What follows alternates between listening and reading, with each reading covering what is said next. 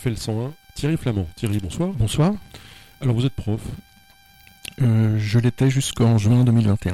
mais quand on est prof, on l'est toute la vie, non? Ouais, je pense un peu. Ouais. Est-ce qu'on est prof? Est-ce que le vieux débat entre l'inné et l'acquis J'ai pas l'impression, moi je j'étais pas forcément parti pour faire ça. J'étais pas un élève euh, très studieux, ça marchait bien, mais j'étais pas un élève très studieux. Et puis comme j'étais euh, passionné par, par la politique, naturellement entre guillemets, je me suis un petit peu orienté vers, vers une fac d'histoire et puis un peu. un peu- Alors on va, on, va, on va revenir sur tout ça, bien entendu. Alors on commence traditionnellement cette émission par un, un- hommage modeste mais appuyé aux Ukrainiens, aux gens qui souffrent, qui retiennent notre attention.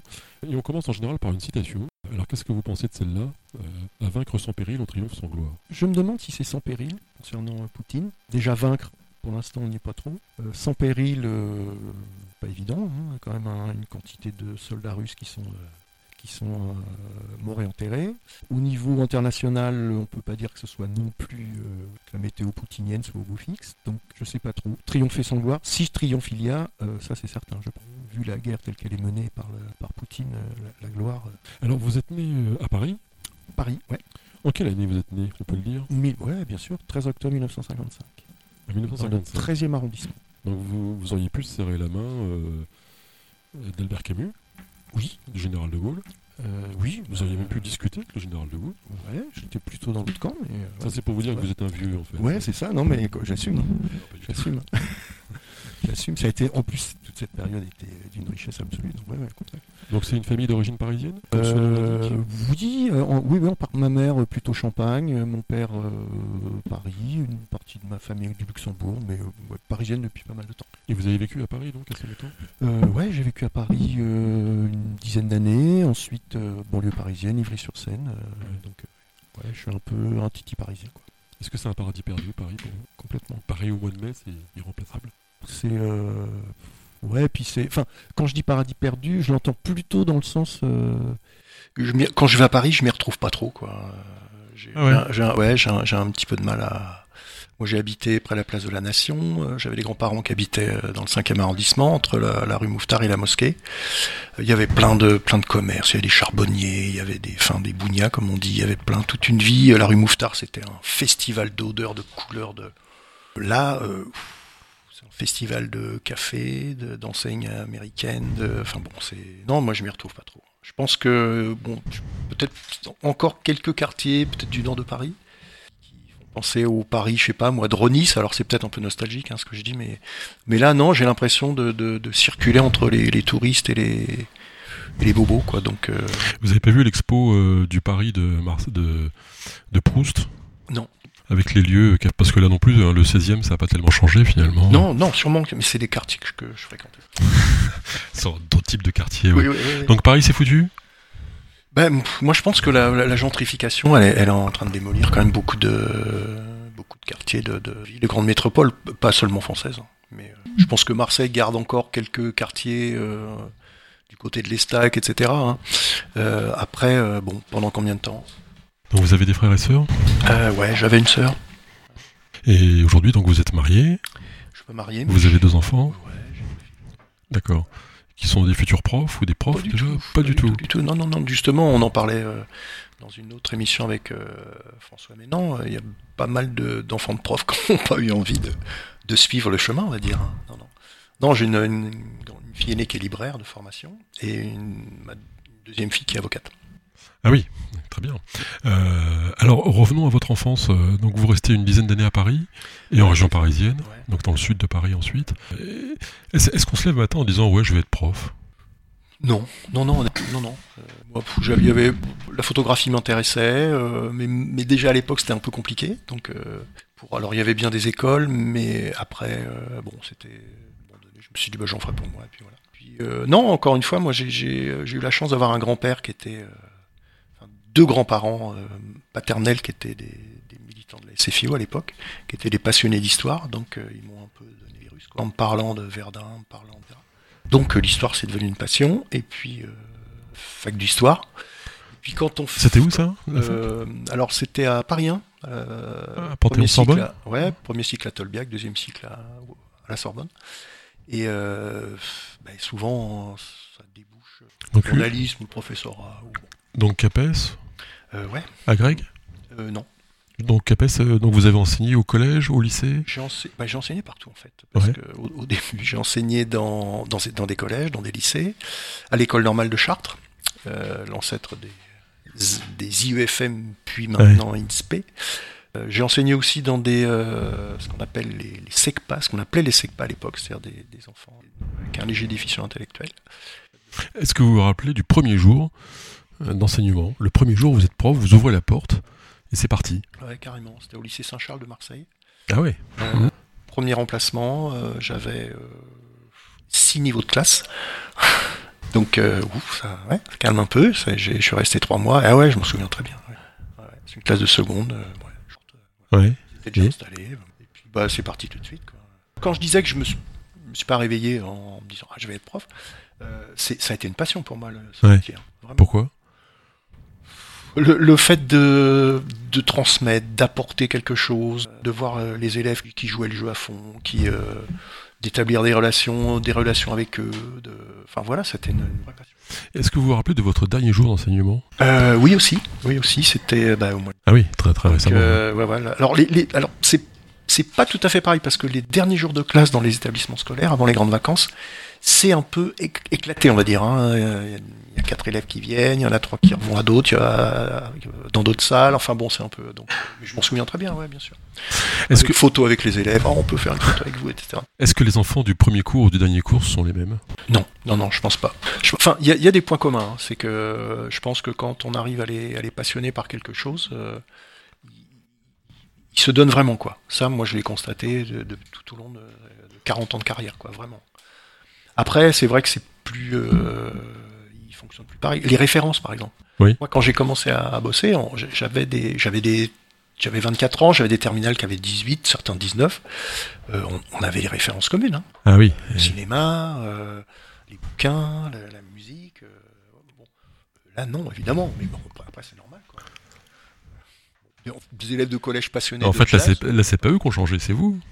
c'est. bah, ouais, sûrement aussi. Ouais, ouais, non, non, mais sûrement. Est-ce qu'on peut progresser en pédagogie? Ah, je pense. Je pense. À force de, à force de, de, de chercher, de mettre en place des choses, de se creuser la tête, de, de, de faire le bilan de ce qu'on a fait, je veux dire, ah ça, ça a été super, je garde, là, il faut que je change. Ah ouais, moi je pense qu'on peut. Vraiment. Est-ce que vous pouvez nous, raconter, euh, Thierry Flamand, comment ça s'est passé sur 40 ans, les grosses évolutions que vous avez senties au travers de cette jeunesse qui sont, qui sont euh, nos enfants et vos élèves? Euh, L'évolution, moi je dirais qu'elle s'est, elle s'est beaucoup faite autour des, de la technologie, notamment. Ils sont passés par, dire euh, nous, enfin moi quoi. hein. Ouais. Euh, moi je, pour écouter de la musique, il n'y avait pas 36 000 possibilités. On prenait un vinyle, on mettait sur la platine et puis ça a duré comme ça pendant des années, des années, des années. Euh, là, à leur niveau, il y a eu des évolutions très très rapides. Euh, alors la dernière en date, c'est évidemment le, le téléphone, mais, mais même sinon avant, il y a eu quand même des évolutions assez, assez rapides. Euh, euh, la télévision, qui a joué un rôle important pour eux pendant longtemps, et qui est tombée quasiment désuétude. Ouais, c'est fou. hein. Ouais, ouais, ouais, quasiment désuétude. Ouais, c'est curieux. Enfin, c'est curieux, c'est comme ça. Ouais, ouais, Ouais. ouais, Moi, je leur dis, ah, regardez ça sur, sur euh, je leur dis, ah, ce soir sur Arte, il y a un truc super. faut absolument que vous voyez ça. Négocier avec vos parents pour rester couché un peu plus tard. Je on regarde pas la télé. Votre ordi et tout. Je dis, bon, ok. Eh oui. Mais bon, on était comme ça, quoi. Mais, euh, mais euh, comment dire? Moins, je pense aussi, et je, je veux pas les, je veux pas les, je leur jette pas la pierre, hein, mais je pense moins, moins bosseur, moins bosseur. Aujourd'hui, mon bosseur Ah ouais, c'est très, clair. Ouais, ouais, ouais, ouais, ouais. On pouvait, euh, je sais pas, moi, ça, ça m'est arrivé euh, au début de ma carrière, dans, dans, dans les 10-15 premières années, de leur donner des, des dossiers à travailler, par exemple, avec, euh, je sais pas, moi, 7-8 documents, de manière à présenter ensuite à la classe. Euh, dans les dernières années, c'était quasiment impossible de faire ça. Parce que j'étais je, je- je veux dire, j'étais sûr que euh, 9 sur 10 ne, ne ferait pas le boulot. Hmm. Pas par, pas par désintérêt, mais parce que, pff, bah parce que, bah parce que quand on fait pas le boulot, de toute façon, il se passe pas grand chose. Donc bon, pas non plus se casser les pieds à, à c'est d'arrache-pied, quoi, etc. Donc là-dessus, euh, là-dessus, oui. Et encore une fois, hein, je, je, je les juge pas négativement par rapport à ça. Je pense qu'ils sont plutôt eux-mêmes victimes un petit peu de, sorte de, de- comment dire, de, de- euh, un, un mot que je déteste, la bienveillance. Enfin, surtout quand il est employé dans le, dans le sens récent, quoi. Non, mais parce que vous détestez Macron, c'est pas pareil. Oui, mais Il est tombé Oui, dans mais- le piège. Ouais, mais non, mais c'est pas. euh, Non, c'est pas. Enfin, franchement, c'est un terme qui est, qui est- je pense, qui est apparu en- un petit peu en dehors de lui, même si bon, ça Oui. être, euh, Je pense qu'il est pas. Enfin, non, non, ça, ça fait un moment que c'est dans l'air quand même. Ça fait un moment que c'est dans l'air. euh. C'est ça qu'il y a une hypocrisie euh, par rapport à ça Pardon Vous voulez dire qu'il y a une hypocrisie par rapport euh, à ce Ah, mot complètement, valise euh, Complètement, parce que c'est un, mot, enfin, qui est, qui est je veux dire, dont- enfin, qui, enfin, j'ai rien contre un mot en soi, quoi. Mais c'est toujours le problème de l'éducation nationale, quoi. On, on utilise aussi des termes qui, qui, à un mo- qu'à un moment donné, on ne supporte plus d'entendre. On, on les entend à toutes les sauces, Hmm. ils perdent de leur sens, ils perdent leur signification, et ça, ça devient des mots repoussoirs. Est-ce que les profs ont changé entre 1979 et Ouais. 2020 Ah ouais, carrément. Ah oui, oui, oui.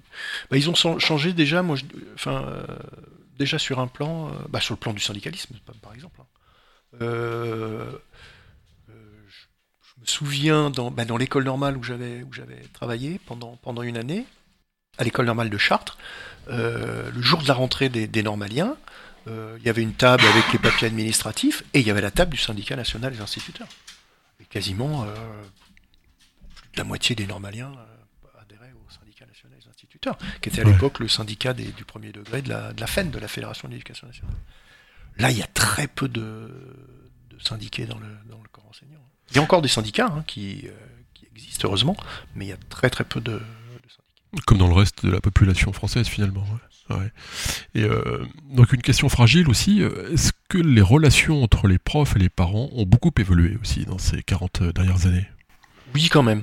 Je pense que, ouais, je pense. euh, alors encore une, fois, sans rentrer dans les dans les dans, les débats qui pourraient aller très très loin, quoi. Mais ça a changé. Je pense que le, fait de, moi, je me souviens de la, de la fédération Cornec. On appelait ça la fédération Cornec du nom de Jean Cornec, qui était avocat et qui était le fils de deux instituteurs euh, brillantissimes. euh, sur lesquels j'avais pu bosser en histoire, Jean et José de Cornec, des, instituteurs du, du bout du Finistère, euh, qui ont eu à se battre contre l'Église, contre le pouvoir politique, contre enfin bon, qui ont fait un, boulot incroyable. Et leur fils donc Jean Cornec était avocat. Il a fondé cette fédération de, parents d'élèves justement pour que les, les enseignants et les parents travaillent ensemble. Et ça fonctionnait très bien, hein. ça marchait parfaitement bien. Mon père a été à la fédération Cornec. J'ai été moi à la fédération des parents d'élèves quand, euh, quand j'ai eu des, des gamins. Et votre père était prof, hein? Non, non, pas du tout. Mais il a. J'ai mal écouté, en tant pardon. que parent. D'accord, bien sûr, d'accord. Voilà. Ok, excusez-moi. Ouais, non. Et, euh, et, et- mais parce que les, les comment dire, les statuts et les rôles étaient euh, très clairs, quoi. Euh, on avait besoin des parents pour que l'école fonctionne du mieux possible, mais chacun savait, connaissait sa tâche en fait. À partir du moment où on a voulu, je crois, faire trop rentrer les parents dans l'école, je crois que ça a été, ça a été un, un mauvais plan. Dans les conseils de maître en primaire, dans les euh, conseils d'établissement, dans les, je pense que c'était un, c'était un, un mauvais plan. Je pense que ça nuit à la fois aux élèves, mais ça nuit aux profs et ça nuit aux parents.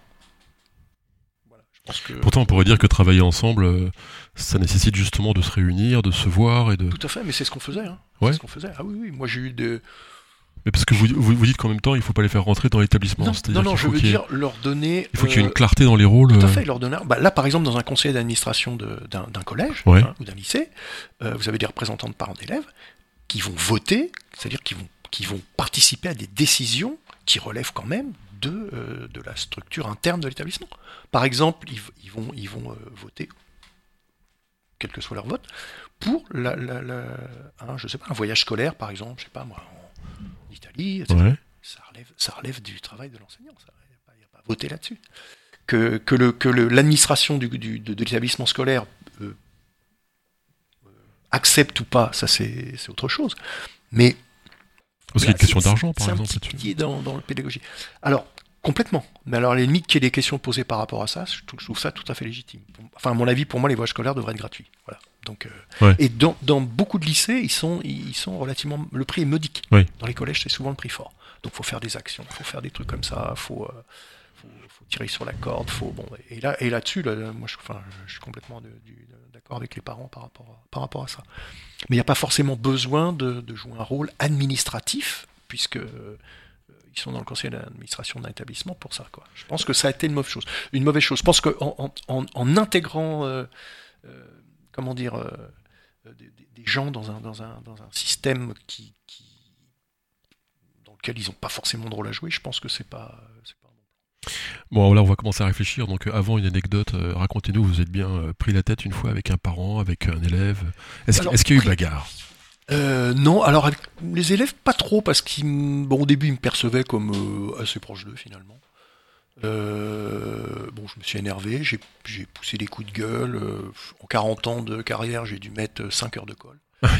Euh, donc, euh, non, non, je j'ai- Moi, en 7 ans de carrière d'élève, j'ai dû faire 10 fois plus. hein, Ah bah, et moi donc J'avais, On avait une amnistie au mois de juin, mais ouais, ouais moi aussi. Et, euh, mais euh, non, avec, alors je me suis, si je me suis pris la tête deux fois avec des parents. Une fois avec une mère d'élève qui me, à propos de, bah, d'un sujet sensible en histoire, hein, Ah. l'histoire des religions. D'accord. Elle me dit, mais très gentiment, cette dame, elle était, franchement, elle était, euh, c'est pas une prise de tête, c'est un, c'est presque un, comment dire, un, je vais pas dire un débat, mais elle me dit, oui, vous savez, je suis un petit peu embêté. Alors, euh, je, je, je, je remets pas du tout en cause votre enseignement. hein. Quand ça Mais, commence euh, comme ça, ça mais- commence mal. Ouais, mais elle, elle s'était dit avec, euh, comment dire, une certaine euh, douceur, quoi. Je me suis dit, bon, ok, je dis, vous pouvez me dire tout ce que tu, tout ce que vous voulez, je suis prêt à débattre de tout, il y a aucun problème.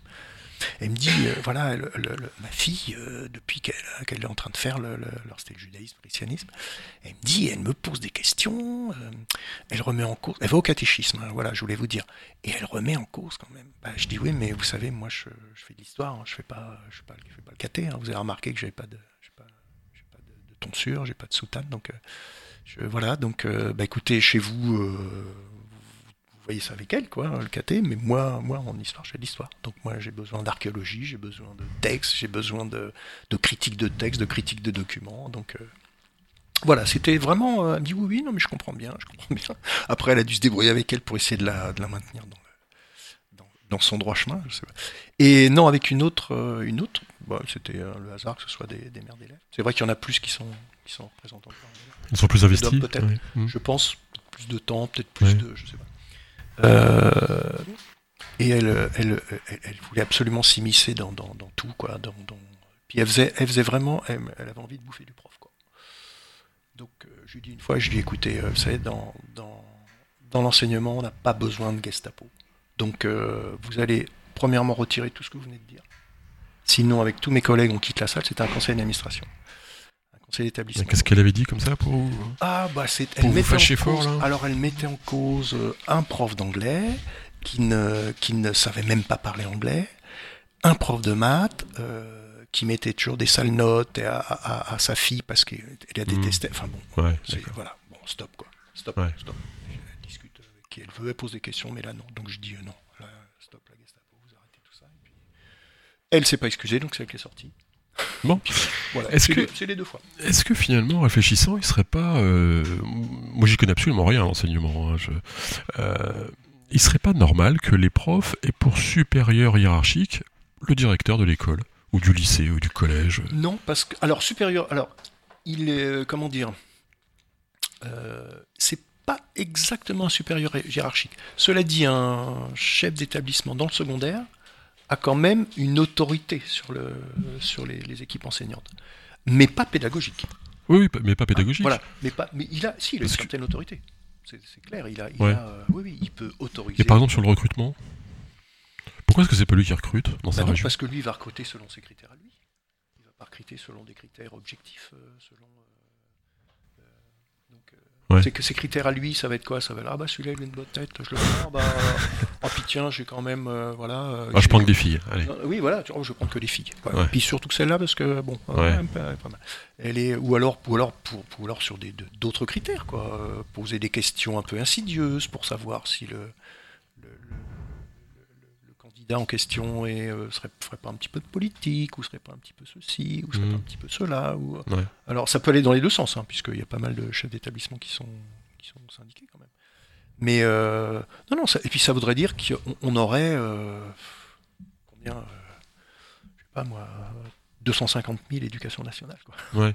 Parce que le problème, c'est que votre supérieur hiérarchique, c'est donc euh, l'inspecteur d'académie, c'est ça? C'est le. Alors, nous, c'est le recteur, en fait. Mais, mais le recteur euh, de l'académie Ouais. euh, travaille avec des inspecteurs d'académie euh, qui sont à la tête des départements, des départements scolaires, on va dire, Mhm. pour, pour dire les mots simplement. Et puis, euh, et en deçà, en dessous du, du- de l'inspecteur d'ac- d'académie, il y a les chefs d'établissement.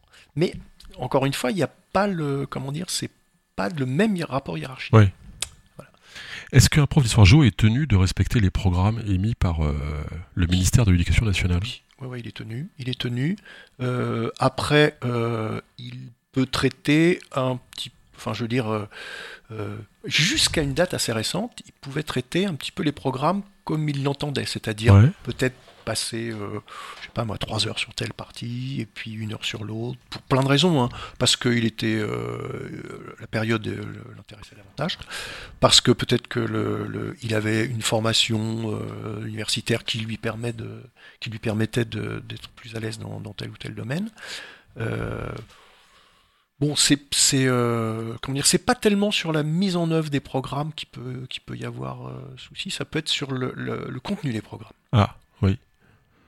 Euh, alors ça, on, on va, peut-être redire un mot sur le contenu des programmes, mais c'est vrai que vous me faites inévitablement penser à mon prof d'histoire géo, qui me disait, moi j'y connais absolument rien en géo, j'étais formé en histoire, donc on fera que de l'histoire et on fera pas de géo. Mais C'est 60 gonflé quand même. 75% des profs d'histoire géo sont des. C'est ce que j'allais dire. Voilà. Après, la géo, ça fait partie. Je veux dire, c'est. Comment vous avez fait alors pour faire des cours de géo tout simplement? Parce que c'est ça, c'est une question que je me suis toujours posée. Vous- comme beaucoup Ah bah. de profs d'histoire géo, vous êtes historien, Ouais. vous, alors- vous- vous adorez l'histoire, vous êtes un passionné d'histoire, vous avez peut-être des préférences sur des périodes ou des sujets historiques, et voilà pas que bah, il faut Alors, nous parler de géo- géographie. Alors, pour moi, j'ai eu bon, ouais, la chance quand même d'avoir des, d'avoir des profs de, des géographes universitaires super quand même. Euh, qui ont constitué euh, bah, au départ l'équipe d'Hérodote, je ne sais pas si vous connaissez cette revue Ouais, géopolitique, ouais, ouais. hein, toute la bande à Yves Lacoste, à, euh, enfin bon, ils sont pas mal être passés par là, euh, Michel Rochefort, etc. Et puis moi j'adore la géo aussi. J'adore la géo parce que mon- au- au- à la fois j'ai un grand-père qui m'a transmis le goût de l'histoire, mais j'ai un père qui m'a transmis le goût de la géo. Donc j'adore la géo. Et ça m'a jamais posé de souci d'enseigner la géo. Mais il y a quand même beaucoup. Mais, mais cela Pardon. dit, ouais, cela dit pour compléter, euh, c'est vrai que ça, me- ça, me demandait beaucoup plus de travail en géographie. ouais. Parce que euh, la dominante histoire en- à l'université, elle est, elle est euh, comme son nom l'indique, elle est majoritaire. Et on a beaucoup moins de, de, de cours de, de géo que, que d'histoire. Euh, par rapport à cette distinction, est-ce que c'est très français d'avoir des profs qui sont histoire et géographie? Ah, plutôt. Moi j'ai vécu en Autriche et le prof d'histoire il faisait de la gym. Ouais, tout à fait, plutôt. Non, non, c'est c'est plutôt français, complètement. Et comment ça se fait alors? Je pense que ça a été. euh, je pense que c'est dû à. Je peux me tromper, hein, mais en partie à la. Comment dire À la, la particularité de la géographie française. Quand on retourne un petit peu en arrière, fin Ah oui. 19e, c'est marrant euh, des géographes comme Vidal de la Blache, etc., euh, comment dire, ne commençaient jamais un bouquin de géo sans, en introduction, voire en premier chapitre, camper le, le contexte historique de leur, euh, de leur, des territoires qu'ils étudiaient. Je pense que c'est lié un petit peu, un petit peu à ça. Pas, pas seulement, hein, j'imagine. Moi j'aurais pensé le contraire, c'est-à-dire que à partir d'une certaine géographie, on peut expliquer l'histoire. Complètement, bah, les deux, François c'est, euh, Fernand Braudel, pardon, Ouais, c'est ça. ça. ouais. Ouais, tout à fait, hein, c'est exactement ça. hein. Eh oui, donc Je pense euh, qu'il y, a- il y a ce lien qui, est- c'est qui a, drôle, ça. qui a toujours été, euh, Ouais. comment dire, été, été fait. Notre géographie explique euh, Je- ah, particulièrement notre histoire, peut-être plus que d'autres. Parce qu'on est une vieille nation. il y a et des, que- bah, disons que, alors là, il y a beaucoup de géographes euh, contemporains qui vous diraient non, non, pas du tout. Je pense à tous les géographes, euh, on va dire la nouvelle géographie entre guillemets, hein, autour de la géo urbaine, de, de ces choses-là. Vous direz non, non, non, non, en fait, faut les... Mais, mais toujours est-il que euh, quand c'est mis en place ce- ce- ces programmes d'histoire-géographie, on était dans cette, dans cette géographie-là. Hmm. Et on était dans cette histoire-là. Et donc, je crois que ça, ça s'est euh, mis en place de cette façon-là. Mais effectivement, il y a pas mal de pays où les deux disciplines sont complètement dissociées. Aux États-Unis, c'est complètement dissocié. Ouais. Une fois, j'ai attrapé le bouquin d'histoire géo de mon fils, enfin plutôt le bouquin de géographie. La moitié du bouquin, c'est un petit traité à l'usage euh, du fonctionnaire territorial pour lui montrer la différence qu'il y a entre les communes, les communautés de communes, ce que c'est que la data, tous ces trucs-là. C'est pas de la géographie, ça c'est. Pas vraiment. Pas vraiment. C'est, moi, je dirais, c'est plutôt de, de- d'éducation civique. quoi. Mais après, encore une fois, c'est. Faut, faut savoir quand même que au niveau des programmes, les programmes sont, euh, euh, comment dire, élaborés, euh, bien sûr sous, couvert du ministère de l'Éducation nationale, sont élaborés par les inspecteurs généraux, avec souvent des équipes de, comment dire, de- de- d'enseignants. Parfois, il y a eu des, on va dire une, participation de tous les enseignants, mais qui était un petit peu tronquée parce qu'on sait bien que c'est pas, pas les, enseignants, centaines de milliers d'enseignants qui vont décider les programmes. Mais il faut savoir qu'il y a une bagarre dans les. Alors, je parle d'histoire-géographie, hein, je ne parle pas des autres disciplines. Il y, a, des bagarres très très fortes entre les spécialistes des, euh, différentes périodes. C'est-à-dire que des fois, on retrouve euh, une, période, par exemple, euh, je, prends un exemple, hein, l'Empire ottoman, par exemple, l'Empire byzantin est devenu l'Empire ottoman. C'est, il y a quelques spécialistes en France qui sont des, hein, et ils ont réussi à imposer ça dans les programmes euh, scolaires d'histoire géo. Alors que les relations, on va dire, euh, euh, entre l'Empire byzantin et puis les, les, l'histoire de France proprement dit, ont été quand même relativement lâches, faut quand même dire ce qui est. Mais euh, voilà, donc oui, des fois on, on dit tiens, mais qu'est-ce que, pourquoi on, on a cette partie-là, qui est, euh, ce thème-là qui, est- qui a été retenu? Et parce qu'il y a effectivement des, des- des, euh, des luttes de pouvoir un petit peu, des luttes de pouvoir, on va dire universitaires et, euh, Oui. et thématiques. Donc euh, après bon, les programmes que, que, que- enfin, moi que j'avais quand j'étais petit en histoire à la marge, ils n'ont pas tellement changé. Sauf évidemment le temps présent qui, bah, qui s'ajoute quoi. Euh, Ouais, mais moi vous- quand j'étais petit, euh, la guerre du Vietnam, je la voyais à la télé. Ah ouais, Après ouais, je l'enseignais. Enfin je l'enseignais. ouais, bien sûr. Je faisais partie de mon. Mais vous trouvez pas justement que notre euh, siècle, enfin le, le 20e en l'occurrence, a pas un peu tout écrasé dans les programmes? Parce que aujourd'hui les gamins euh, sur le Moyen Âge ils connaissent ils connaissent rien quoi. Ouais, ben, euh, le Moyen Âge, c'est quasiment la moitié des programmes de 5 Bah, c'est 1000 ans mais enfin la moitié d'un programme de 5e où on- ouais Complètement. Non c'est mais un là, peu court quoi. non non mais vous avez raison. Enfin, C'est-à-dire- je, je sais Non, pas. non, hein. Ah mais complètement. Bah, si on prend, euh, euh, je veux dire, la, la, la, la périodisation euh, et le temps, en fait, ne correspondent pas au, au, au temps consacré par chaque partie du programme. C'est vrai que si on ramenait, par exemple, D'accord, c'est pas le, proportionnel. le temps consacré au XXe siècle, si on, s'il était, c'était proportionnel au Normal. temps consacré à la préhistoire, il nous faudrait euh, Bien sûr. 50 ans de- d'enseignement. Donc, euh, effectivement, c'est sûr que c'est. ouais, ouais. Mais Mais, il- mais, mais par contre, non, non, le, le Moyen Âge est complètement enseigné. hein. Toutes les périodes sont toujours Ouais, bien sûr. hein, vraiment. Mais enfin moi je fais mon vieux con là comme euh, Oui, tous oui, les non, parents bien sûr mais euh, comment ça? Non, non, mais je- j'entends bien l'expression. Euh, Les dates ils y connaissent. Enfin euh, à part 1515. ouais, euh, ouais, les- c'est vrai. Non, non, c'est vrai. C'est vrai. Il y a moins de, il y a moins de dates. Est-ce qu'il est-ce qu'il y a beaucoup est-ce qu'il y a pas beaucoup moins de rigueur finalement? Je, alors, je suis pas sûr.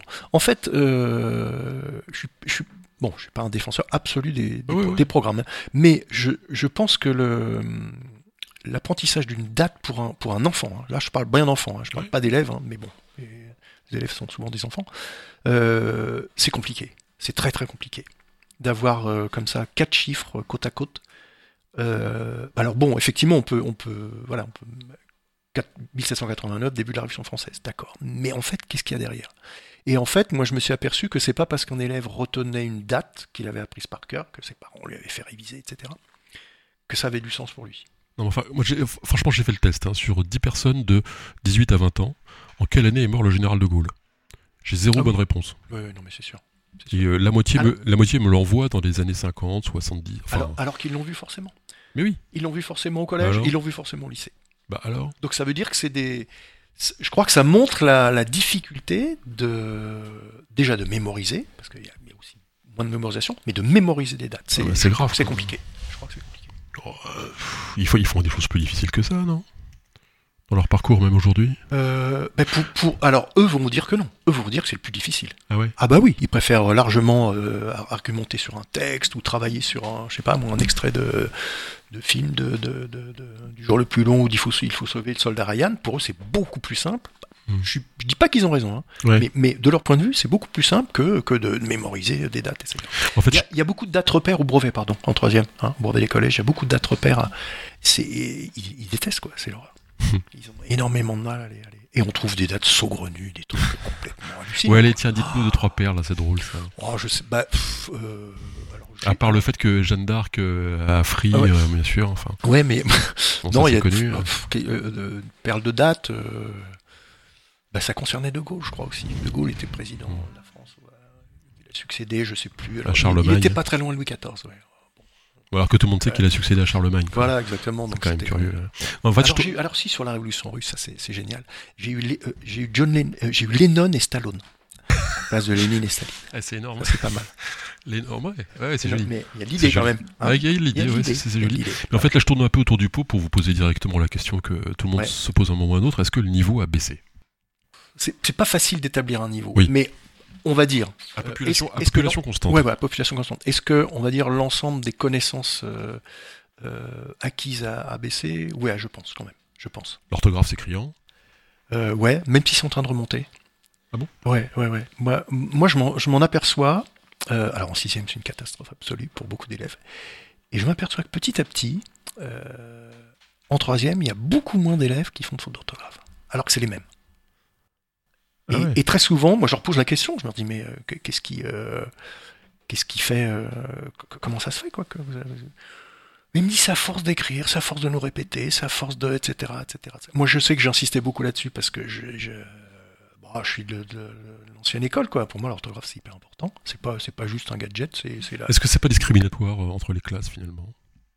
Moi, j'ai des profs qui m'ont dit ça. Ils m'ont dit finalement, c'est un truc qui sert uniquement à discriminer les gens, les riches, les pauvres. Non, je suis pas d'accord. Je suis pas d'accord. Non. Ma mère, elle était euh, ouvrière dans l'industrie textile, elle faisait pas de faute d'orthographe. Donc euh, non, non. Et j'ai eu un principal qui en faisait à tous les mots. Hmm. Il nous disait regardez-moi, surveillez-moi, euh, corrigez-moi ça, parce que et j'ai eu des collègues qui en font, qui truffent leur bulletin de, de conseil de classe de faute d'orthographe. Ouais, c'est chaud. ouais. Donc euh, non, je pense pas. Alors après que ce soit une difficulté qui qui selon on va dire les milieux, euh, les classes sociales, on va dire pour être clair, euh, peut peut devenir problématique. Ça c'est clair. Mais comme beaucoup de difficultés. Je pense que c'est pas c'est pas uniquement la question de, de l'orthographe. Est-ce que vous feriez une corrélation entre le niveau et le niveau, enfin, entre le niveau scolaire et le niveau social? Pas forcément. Pas forcément? Pas forcément. Ça, ça, ça arrive bien sûr. hein.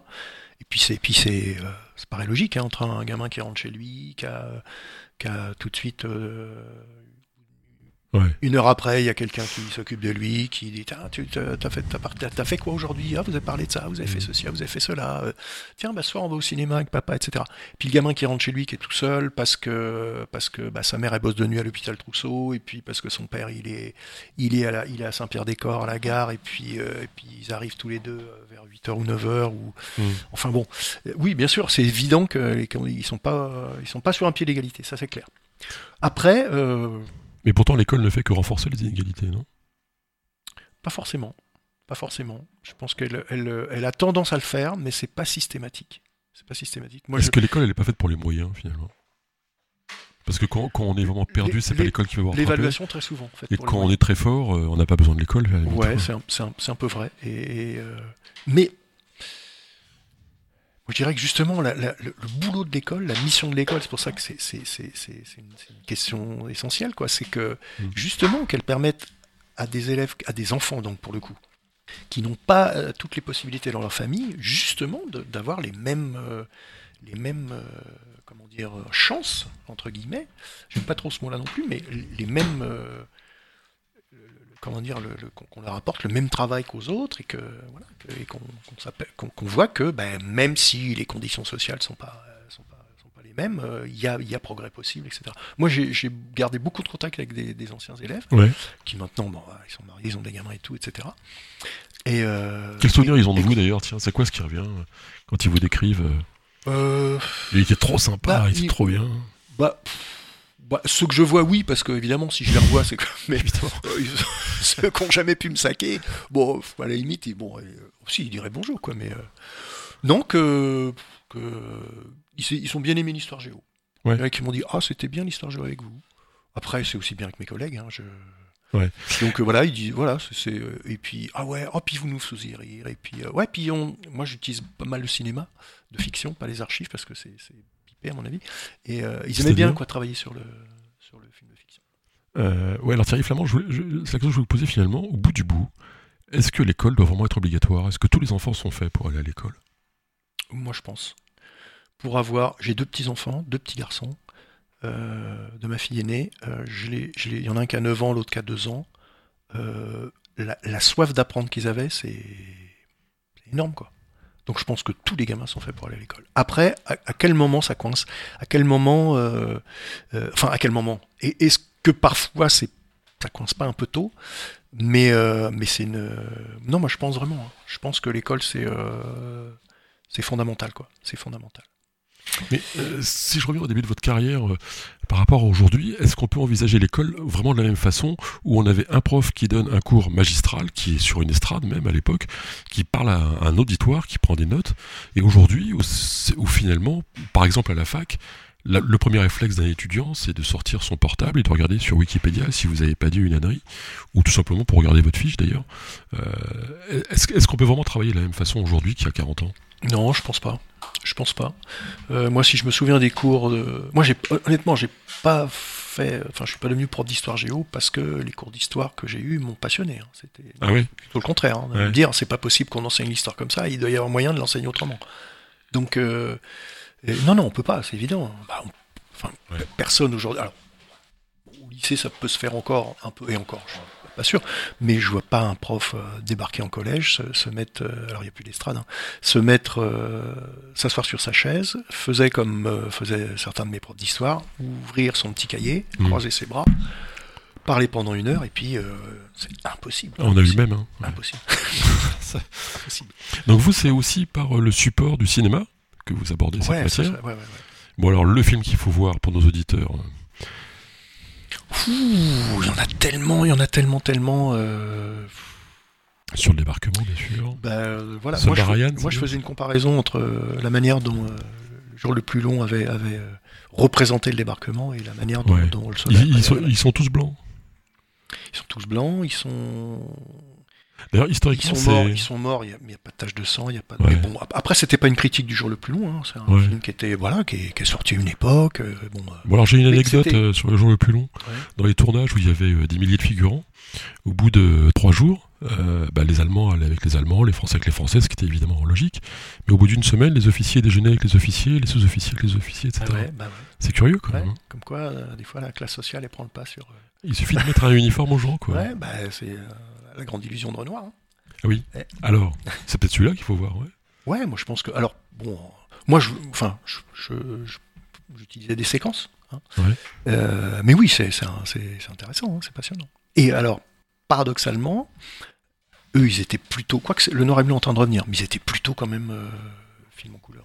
Ouais. Et quand il y avait des, des films en noir et blanc de, de, de cette qualité-là, euh, ils voyaient même pas le noir et blanc. Quoi. Ouais. Ils étaient pris par la, la. Comme quoi, hein, faut aussi. euh, Ouais, mais, je vous disais plutôt film de fiction parce que pour moi le, le film d'archives c'est du montage très souvent Oui. Mhm. et, euh, et, Et la reconstitution, beaucoup? sans le dire ouais puis sans, ça, ça je, je veux dire ça, peut avoir la prétention d'être un euh, comment dire un, un- de, de- de montrer la, le réel en fait alors qu'un montage d'archives montre pas plus le réel qu'un film de fiction pour la Révolution russe je me servais du film de Warren Beatty Reds par exemple Euh, c'est extrêmement bien représenté. Ouais. Euh, voilà, c'est un film fiction avec des acteurs, avec euh, il y a un récit. y a des- Dunkerque, vous avez vu?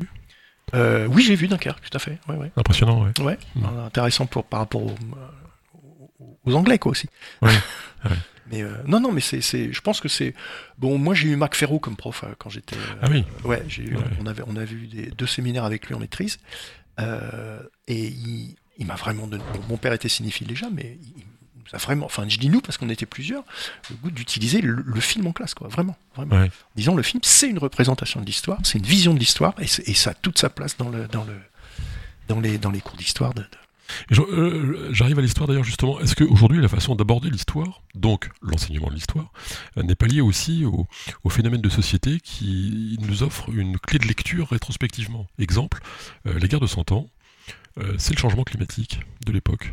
Puisqu'au au 14e, il commence à faire très froid d'un seul coup, après Ouais. une période dorée. Donc les Anglais ont froid, donc ils viennent nous envahir. Ouais, bah, Donc, Notre, notre problématique d'aujourd'hui est-elle appliquée euh, à, à nos lectures que nous faisons du passé? Bah, je pense jusqu'ici dans les programmes d'histoire, honnêtement. hein, euh, je parle pas de l'université parce que c'est en train de, de venir, mais euh, le, le climat est totalement inexistant. Ah oui Sauf, alors sauf, euh, un petit peu par le, par le biais, quoi. C'est-à-dire que quand on étudie par exemple des notes des, des curés au XVIIe siècle, sur les registres. Et la façon dont paroissiaux, vous avez de dire curé, c'est Ouais. rien que le mot pour vous, c'est agressif. hein. Euh, Qu'est-ce que oui, vous oui. avez contre les curés? Non, rien, rien, rien, rien. Enfin, rien a priori. J'ai jamais été. euh, je suis Bon, pas, suis pas donc j'ai échappé à toutes les turpitudes euh, de- des ecclésiastiques. Donc euh, non, non, j'ai. Mais euh, il y a des petites notes marginales dans les dans leur euh, sur Ouais. les registres paroissiaux Ouais. où ils expliquent par exemple que le vin gèle dans les tonneaux, que- etc.. Donc il y a des, bon, Au 17 e là Ouais, ouais, ouais, ouais. Donc il y a des, euh, il y a des petites notes comme ça, mais sinon, le, le- comment dire, l'histoire euh, climatique ou même l'histoire environnementale, euh, évidemment.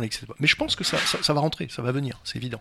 Ça va venir parce qu'il y a, il y a pas mal de questions, effectivement, euh, d'histoire, euh, qui, euh, qui, pour lesquelles le, le, le rôle du climat n'est pas anecdotique. Et d'ailleurs, en géographie, ça peut évidemment marcher par nature sur la géographie, mais je pense à, des thèmes assez nouveaux, par exemple le bouquin de Bélanger là, sur euh, l'aménagement du territoire, qui montre les, Oui, oui. euh, les, changements, les, les changements de la vie de tous les jours en, en faisant une nouvelle géographie de notre pays. Enfin, c'est- stupéfiant. Ah ouais. L'individualisation, par exemple, Ah bah oui, oui, bien qui sûr. redessine tous les Bien sûr. paysages urbains, périurbains. Complètement. Bah ça, c'est le grand débat actuellement dans la géographie, autour de, notamment autour des bouquins de, de, de Christophe euh, Gui- Guilly, je sais jamais comment on le prononce, sur, le, la, la péri- Ouais. sur les périphéries, sur etc. Mhm. Non, c'est le grand débat en fait. C'est le grand débat autour de ça, quoi.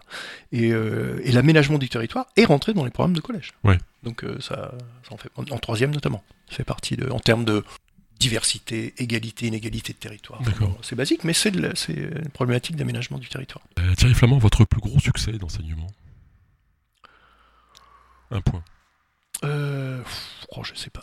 Je sais pas, franchement. euh, pff, voir les gamins me dire euh, oh, qu'est-ce- oh, oh, c'est bien l'histoire avec vous. Voilà, ça c'est. Ouais, Et même Ouais, la géo. super, ouais. Surtout la géo d'ailleurs. Ah, mais la géo, c'était. Bon, je dis oui, mais euh, vous savez, pour enseigner la géo, c'est. C'est compliqué, faut, etc. Donc voilà, non, c'est ça, franchement, c'est ça. Et votre plus gros échec? Euh, un ancien élève qui, qui avait fait une fac d'histoire et qui avait abandonné. Il m'a dit oh, j'arrive pas, c'est je, je... Mm. pourtant il est passionné. hein. Alors je sais pas si c'est le plus gros échec, mais bon. Et j'imagine bah, des gamins qui Bah, pas le que j'ai hein. pas réussi à accrocher quoi. Ouais. Euh, Il y en a forcément. Enfin, je- donc euh, voilà. Moi j'aurais aimé que les voilà les, les- les 100% des élèves deviennent passionnés d'histoire-géographie. Mais bon, bon, il y en a eu quoi, donc euh, voilà, c'est déjà ça. On enseigne autant d'heures d'histoire euh, aujourd'hui qu'il y a quelques années? Euh, non, ça a diminué, ça a diminué. Ça, c'est une volonté politique de, Ouais, ouais, ouais. Alors de ça, faire un reset ou quoi bah, disons que ça passe toujours par des, des espèces de d'artifices. Euh, il y a quelques années, on a, je prends un exemple, hein. on avait euh, 4 heures d'histoire-géographie, Ouais. euh, notamment en troisième, c'était important, et euh, on a mis en, enfin, on a mis en place, ont été mis en place les, euh, ce qu'on appelait les, les, les EDI, les enseignements euh, disciplinaires, etc., interdisciplinaires, etc. Et, euh, et moyennant quoi, on a, on a retiré euh, une heure d'enseignement au- à la troisième, en disant, Mhm. bah oui, mais en faisant cette, cette EDI, vous faites aussi de l'histoire, donc euh, Ouais, et bon, tout le monde avait senti le coup venir, bien sûr, en disant vous allez voir que ces trucs-là, ça ne marchera pas, ça va être abandonné, sauf qu'on va pas nous remettre. et c'est ce qui s'est Ouais, passé. Donc aujourd'hui, on a 3 heures de la 6 à la 4 en collège et 3 heures et demie en troisième. Est-ce que c'est normal qu'un prof soit ministre? Parce qu'à chaque fois, ça marche pas. Non, mais c'est comme dans la santé, Ouais, quand mais- on met un médecin à la santé, ça marche pas, ou un militaire à l'armée, ça marche Bah, pas. moi, je pense que n'importe quel euh, citoyen peut être ministre. Alors pourquoi pas un prof plus- Mais, Ouais, mais, pourquoi et- pas. mais par contre, non, non, par contre, je vous rejoins. C'est pas parce que euh, quelqu'un est prof qui- que ce sera un meilleur ministre. Euh, petite parenthèse, euh, celui qui a, qui a fait le moins de vagues dans l'éducation nationale, c'est Bayrou. Parce qu'il a rien fait. qui était, parce qu'il a rien fait, qui était copain avec toutes les directions syndicales, Ouais, et ça. ça a tourné comme il s'est rien passé en fait. Bah, c'est comme à l'intérieur, en fait. Le vrai patron, c'est les- le collectif de syndicats, quoi. C'est pas, bah, pas le ministre. ouais, ouais, ouais, non, il y a- Alors pour terminer Thierry Flamand, Ouais. je, vous- je vous propose euh, euh, quelques petites questions qui sont issues du questionnaire de Proust. Alors rappelons une fois de plus, parce que la pédagogie c'est la répétition, on est d'accord, Ça en fait partie. que Proust n'a pas écrit ce questionnaire, mais a répondu de temps en temps à quelques questions. Et euh, il y en a quelques-unes qui vous concernent euh, très directement. Les personnages historiques que vous méprisez, que vous méprisez le plus. Il y en a, il y en a pas mal quand même. Je vais, bon, je vais passer sur Hitler, Staline, etc. Oui, là on peut pas les Euh, mépriser. ouais, ouais, non, non, oui, voilà, c'est quelque chose. Euh, Churchill. Vous méprisez Churchill? Ouais. Comment osez-vous? J'ose parce que en fait c'est un, c'est quand même un, un- un- c'était un admirateur de Mussolini et euh, c'est pas parce qu'il a joué un rôle important dans la défense nationale britannique que voilà que donc non. j'ai Et vous aucun- pensez pas que s'il n'avait pas été là, euh, si c'était Radcliffe ou un autre là qui aurait été à sa place, ils, auraient pour le coup, euh, Ouais.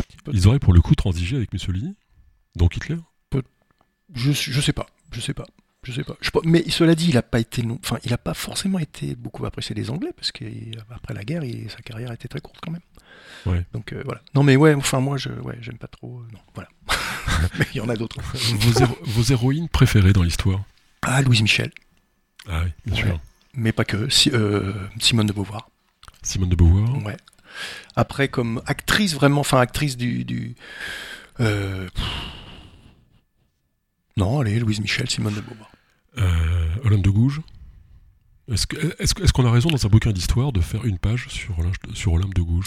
Bah, moi, je dirais qu'on n'a pas raison parce que elle est pas toute seule. Il y en a d'autres. Ouais. Théroigne de Méricourt, par exemple, qui est une femme exceptionnelle. Madame on- Roland Ouais, à la rigueur. Ouais, ouais. Oui, oui, non, mais bien sûr, il y en a plusieurs. hein. Mhm. Il y en a plusieurs. Donc, euh, non, non, pas forcément. Après, c'était. euh, bon, on voit bien que le, le- le but, c'est d'introduire euh, quand même les femmes dans le. Oui, hein, Bah oui. Donc, bon. Mhm. Moi, je dirais, vaut mieux qu'elle y soit qu'elle y soit pas. oui peut-être. Voilà. Moi, j'aurais pas choisi celle-là. mais Après, c'est des. Voilà. Le fait militaire que vous admirez le plus Ah, Tout ça, c'est dans le cacheur de Proust. hein, Oui, oui, non, mais ah, complètement. moi, je dirais la, la, la défaite américaine, enfin, la victoire vietnamienne de Giap contre l'armée américaine. Ouais. Un tout un, un petit pays euh, complètement euh, qui arrive à, à bouter, euh, pas les Anglais, mais les, les, les États-Unis du territoire. Ouais, ouais, non, je suis admirative. Le pays où vous aimeriez vivre? Ouh là là. Bah, j'aime bien vivre en France. hein. Ouais, Après, oui, oui, non, non, mais je comprends bien, hein, j'ai bien compris. Oh, je sais pas, là, franchement, je sais pas du tout. Pff. En Laponie, c'est pas un pays, mais bon, allez. Ça marche. Vivre euh, un certain temps, on va dire. Le jour. Est-ce que vous êtes plutôt du jour ou plutôt de la nuit? Euh, plutôt du jour. D'accord. Ouais. Qu'est-ce que vous appréciez le plus chez vos amis?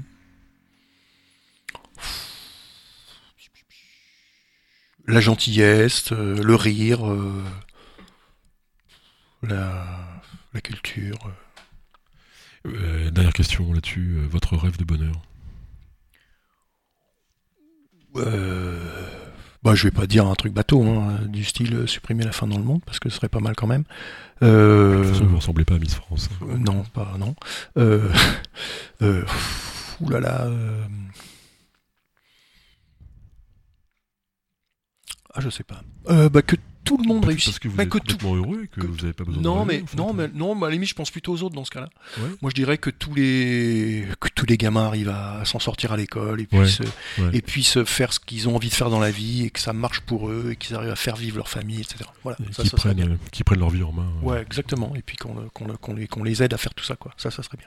Ok Thierry Flamand, euh, bah d'abord merci pour cet échange. euh, Bah, de rien, merci Moi, ça beaucoup. Ça, fait- me permet de ça m'a fait réfléchir sur plein de trucs. euh, d'activer. ok. Ouais, ouais, non, mais- À chaque fois, j'en ressors avec plus de questions que de réponses finalement, parce que c'est un- peu le but. Est-ce qu'il y a une question que je vous ai pas posée d'ailleurs que j'aurais dû vous poser? Euh, Il y en a plein sur Je sais pas, moi, les. les, les, les... Bah, les loisirs, par exemple, ou les passe-temps, je sais pas, ou les. Ou les... Alors, qu'est-ce que vous collectionnez comme timbre? Vous êtes un spécialiste du timbre anglais du 19e Euh, Pas vraiment, non. Non? Mon grand-père collectionnait les timbres, j'en ai récupéré quelques-uns, mais. Vos plus grands loisirs? Non, moi, je suis un passionné de bah, d'histoire, évidemment, de, Ouais. de jazz, hein, avec. euh, Sur RFL 101, c'est. Ouais, de montagne, euh, de Sahara. Je, suis pas- je suis passionné par le Sahara. Je suis allé plusieurs fois. C'est un- ouais, une- bon là, c'est compromis. La montagne. Question subsidiaire, c'est vrai que les, les pays du désert sont monothéistes et les pays euh, des forêts sont polythéistes Ça, euh, je sais. Honnêtement, je sais pas trop parce que bah, si on prend le Sahara, par exemple. Ouais. euh, bon, il y a l'islam monothéiste, mais mais pas que l'islam. hein. Il y a encore, il a des. euh, euh, chez certains Touaregs, par exemple, une forme de polythéisme pré-islamique qui donc pas forcément. Après, je suis pas trop spécialiste, mais bon. Mais ça me paraît, euh, comment dire, cette détermination, elle me paraît un peu, comment dire, euh, Artificiel. euh, ouais, un petit peu, ou, ou peut-être euh, trop généraliste, trop brutal, Oui. peut-être. Est-ce qu'il y, a- y une fin de l'histoire Par nature, ça peut pas exister Non, non, non, non. Celui qui a, Mhm. qui avait proposé la fin de l'histoire. C'est non, lui non, qui non, fini. pas, ouais. Non, non, non, non, non, non, non, non. La preuve, euh, non, non, non, je pense pas. Je pense pas. Thierry Flamand, merci. C'est infini. C'est infini. Et ben on finira sur ce joli mot. Thierry Flamand, merci. Et Merci. à bientôt pour un nouveau parcours sur RFL 101.